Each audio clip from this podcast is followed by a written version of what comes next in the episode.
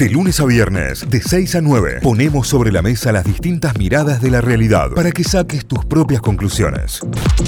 Vamos a repasar diarios, los portales informativos a esta hora, las noticias destacadas por eh, provincia. En Córdoba, La Voz del Interior, lavoz.com.ar. Variante Omicron, el Ministerio de Salud confirmó el primer caso en la Argentina. Se trata de un viajero procedente de Sudáfrica de 38 años, residente de la provincia de San Luis. Tenía el esquema de vacunación completo, fue descubierto al arribar al país en el hisopado.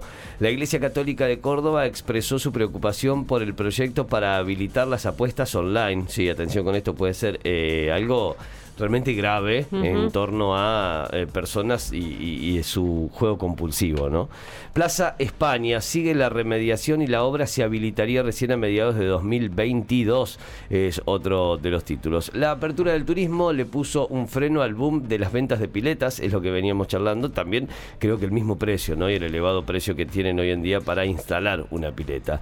Ley de humedales, ¿cómo afecta a Córdoba la desprotección de estos ecosistemas? Es otro de los títulos de investigación también, teniendo en cuenta que la ley de humedales todavía, todavía no ha obtenido ni siquiera media sanción.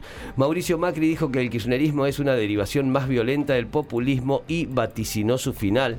Es otro de los titulares. Córdoba participa activamente de la Feria Internacional del Turismo 2021. Hoy vamos a tener diálogo con Juan y Fernández Lluve sobre esto porque estuvo en la tarde de ayer en la FIT, en la Feria Internacional del Turismo, y nos va a contar todo lo que se viene. Es un evento espectacular que, se puede vivir todos los años y donde Córdoba además tiene su representación también y donde todas las provincias y gran parte del mundo turístico vienen a, mostrar sus propuestas, a mostrar todo lo que tienen.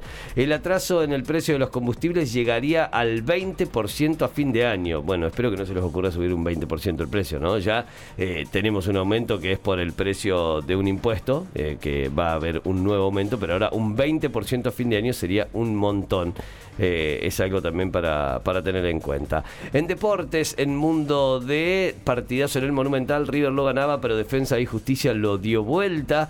Talleres clasificó a la fase de grupos de la Copa Libertadores 2022, es el título principal por acá por Córdoba. Atenas mejoró, pero no alcanzó y perdió con Boca por la Liga Nacional en básquet. Son los títulos principales a esta hora de lavoz.com.ar. Vamos a repasar títulos de Tucumán, vamos a repasar los títulos principales de la Gaceta.com.ar. El más importante tiene que ver con un crimen del fin de semana. Habrían matado por error a un cantante. Hay dos hipótesis de cómo se produjo el hecho, pero ambas concluyen que hubo una confusión. Hay un enfermero detenido. Estamos hablando del caso de Lisandro Bravo, más conocido como Chino Majestic, que cantaba hip hop, escribía poesía, tenía solo 20 años y le estaba yendo muy bien. Eh, bueno, obviamente hay declaraciones de conocidos, de familiares, de amigos que tenía un gran talento, un gran futuro por delante, falleció este fin de semana. Lo, le, dispararon en eh, Barrio San Cayetano, en un episodio confuso. Eh, bueno, hay que ver cómo se va resolviendo esto, pero eh, había sido por error y es el título más importante hasta ahora en, en lagaceta.com.ar entre los títulos de Tucumán. Em, ¿Qué más tenemos para repasar? Medina Ruiz asumirá mañana como nuevo ministro de Salud de la provincia de Tucumán. Esto va eh, en relación con el traspaso de Rosana Chala, que venía de ser ministra, que va a ocupar ahora su cargo en, de, como diputada nacional. Esto se lo confirmaron a la Gaceta ayer. Luis Medina Ruiz va a estar asumiendo mañana como nuevo ministro de Salud. Y esto lo contábamos la semana pasada. Y está bueno, por el pase sanitario que implementó Tucumán, hay colas en el nodo del 107, dice, para recibir las vacunas. Escenas que se repiten en la mayoría de los vacunatorios de la ah, provincia. Ahora se quieren vacunar. Ahora sí, ahora sí. Ah, lo contábamos la semana pasada, que del día que se anunció, eh, una explosión de vacunación en Habían todos duplicado el, número del día. Era un poquito más del doble de la, de la vacunación diaria en toda la provincia de Tucumán. Eh, buenísimo. Eh, sí, sí. Lo, celebramos. pero es, por el pase sanitario, es por la medida.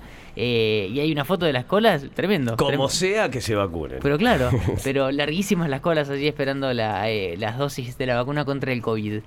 Eh, más títulos piden a los docentes intensificar la enseñanza, cómo planea el gobierno hacer que los chicos aprueben, tiene que ver con los planes para el año que viene en cuanto a educación. El sector inmobiliario espera cambios en los alquileres. La actual legislación perjudicó por igual a inquilinos y propietarios, y esto lo venimos contando ya desde hace un par de semanas. En el Congreso se barajan alternativas, pero aún no hay definiciones. Eh, también el mercado en tu barrio, donde van a estar los puestos esta semana, es otro de los títulos de, la Gaceta, tiene que ver con estos eh, mercados que se, se, arman en distintos barrios para poder comprar eh, carne, pastas, pescado, panificación, verduras, fiambres, bueno, hay un montón, una lista eterna. Por ejemplo, hoy va a estar en Plaza Urquiza, en 25 de mayo Santa Fe, en Barrio Norte. Para tener en cuenta si nos estás escuchando en Tucumán, ahí va a estar hoy el mercado en tu barrio, este, esta movida muy copada para ir a comprar comida y distintas cosas, así que está bueno. Em, de deportes, repasamos algunos títulos. Gimnasia versus Estudiantes, el clásico de La Plata, bajo fuego tucumano. Porque hizo tres goles eh, la Pulga Rodríguez y el, gol del empate definitivo lo metió Leandro Díaz, que también es tucumano. Eh, protagonistas del emocionante e histórico 4-4 entre Gimnasia y Estudiantes. Un partidazo que se volvió eh, caliente al final. Al final del primer tiempo y al final del partido también. Eh, Leandro Díaz, justamente el que metió el gol, dijo: Los hinchas de gimnasia son cagones. No, bueno, bueno, bueno. O sea, no, no buscó ningún eufemismo, no, nada. No, Dejaron de cantar cuando iban 4-2 y estudiantes se lo Me gusta el, manejo de la metáfora. Claro, sí, no se entiende, Leandro Díaz, es más específico. No sé si fue tan claro. ¿A qué te referís exactamente? ¿qué, ¿qué, quisiste decir? O sea, ¿es literal o es metafórico lo que está diciendo sobre cagones? claro, bueno, eso lo dijo después del partido. La Pulga dijo que hoy le iba a hablar, como para decir, che, che loco, ¿qué te pasa? What the fuck. Eran compañeros en Atlético. Eh, así que, bueno, hay que ver cómo, cómo pasa Qué grave la conversación. Fue muy, fue muy así como, bueno, está bien, Leandro Díaz, si quieres decir eso, decilo. Eh, lo que dejó entonces el, clásico de La Plata, con presencia tucumana en el marcador, 4-4, fue un partidazo. Eh, la última que repasamos tiene que ver con una nota con Juariu, la influencer tucumana que en este momento está siendo participante de Masterchef Celebrity 3, que ayer tuvo una nueva eliminada y está entre las tendencias y lo vamos a, lo vamos a contar. Pero Juariu contó varias cosas, entre ellos cómo vivió su etapa con, cáncer de mama. Sí. Eh, bueno, y contó que lo agarró muy a tiempo, que la operaron de urgencia y que está, está bien ahora, que sigue con medicación y demás, pero pasó por todo el proceso. Eh, a, sus 35 años, bueno, con todo esto, la, etapa más difícil de su vida, dice, obviamente, y una nota muy completa y muy, muy copada para leer ahí con Juariu, que es una grosa y que... Es una divina, además le cae muy bien a la gente, traspasa la pantalla, como dice la gente de televisión. Eh, se lo detectó con un, con un palpado personal, digamos, se tocó las lolas y, se lo detectó solita, sintió algo que no estaba antes en, su, en su lola y, y por eso se lo detectaron a tiempo. De cualquier manera y al margen de que siempre está bueno que te toques y que revises tus mamas y veas si tienen cambios y demás, lo primordial siempre es que vos te hagas el chequeo anual, porque eso es lo que detecta incluso la posibilidad de un cáncer o de algún tumor eh, en tu mama eh, antes de que se forme algo que vos puedas tocar. Así que siempre primordial y primero mantener los controles anuales ginecológicos y después, segundo, mantener siempre la, tocada de teta, señora, como corresponde. claro. claro que sí. Exactamente, bueno, ahí em, contó sobre todo esto en la nota. Eh, Juario, un caso además de, típico de eh, salir de las redes, eh, rebuscársela en las redes y tener un lugar merecido en, Definitivamente. en lo hegemónico en la tele.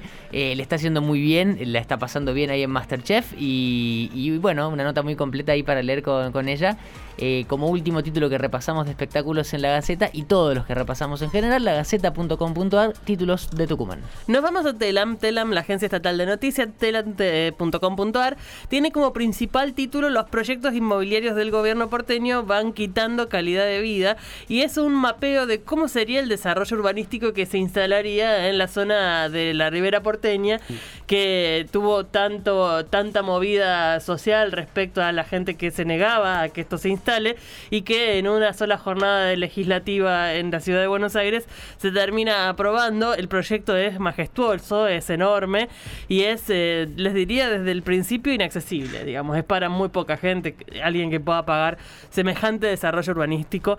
No va a ser una, no va a ser ni ahí una vivienda popular para, para que de ahí venía un poco el reclamo de lo que se iba a hacer con ese terreno, con esa zona que además es muy grande. Ese es el principal título entonces de Segundo título, se detectó el primer caso de la variante Omicron en Argentina. Lo decíamos, paciente de 38 años que había estado en Sudáfrica eh, por un compromiso laboral. Es una persona que además tenía las dos dosis y se encuentra en buen estado, pero bueno, fue identificada la variante Omicron en él y fue aislado inmediatamente. Santoro pidió a Juntos que actúe responsablemente y acompañe el acuerdo con el FMI. Hablamos de el candidato hoy ya eh, diputado electo, ¿no? Eh, en términos de monto y de plazos, el diputado electo del Frente de Todos evaluó en declaraciones radiales que es absolutamente imposible y delirante el acuerdo eh, que había firmado Macri en su momento con el FMI, que necesitan que ahora acompañen el nuevo acuerdo. Es parte de las declaraciones de Santoro, entonces, que releva el- en los títulos telam.com.ar.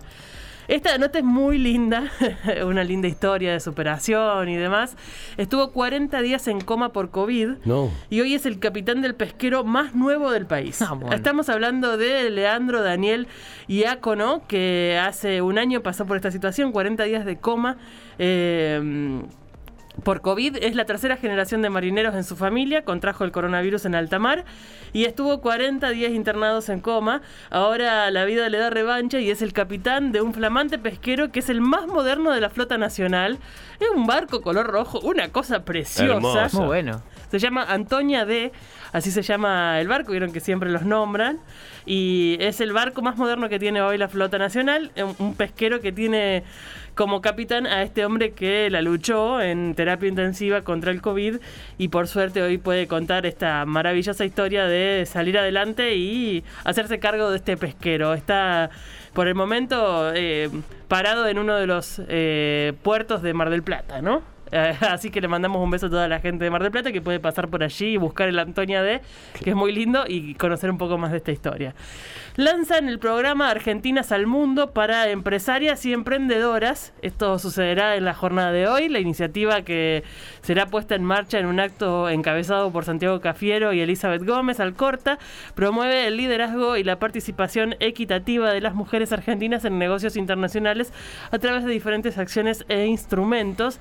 Esto se lanzará en la jornada de hoy, eh, durante cerca del mediodía, y ahí tendremos más detalles de qué se trata el programa, pero bien interesante por el momento lo que sabemos de Argentinas al Mundo.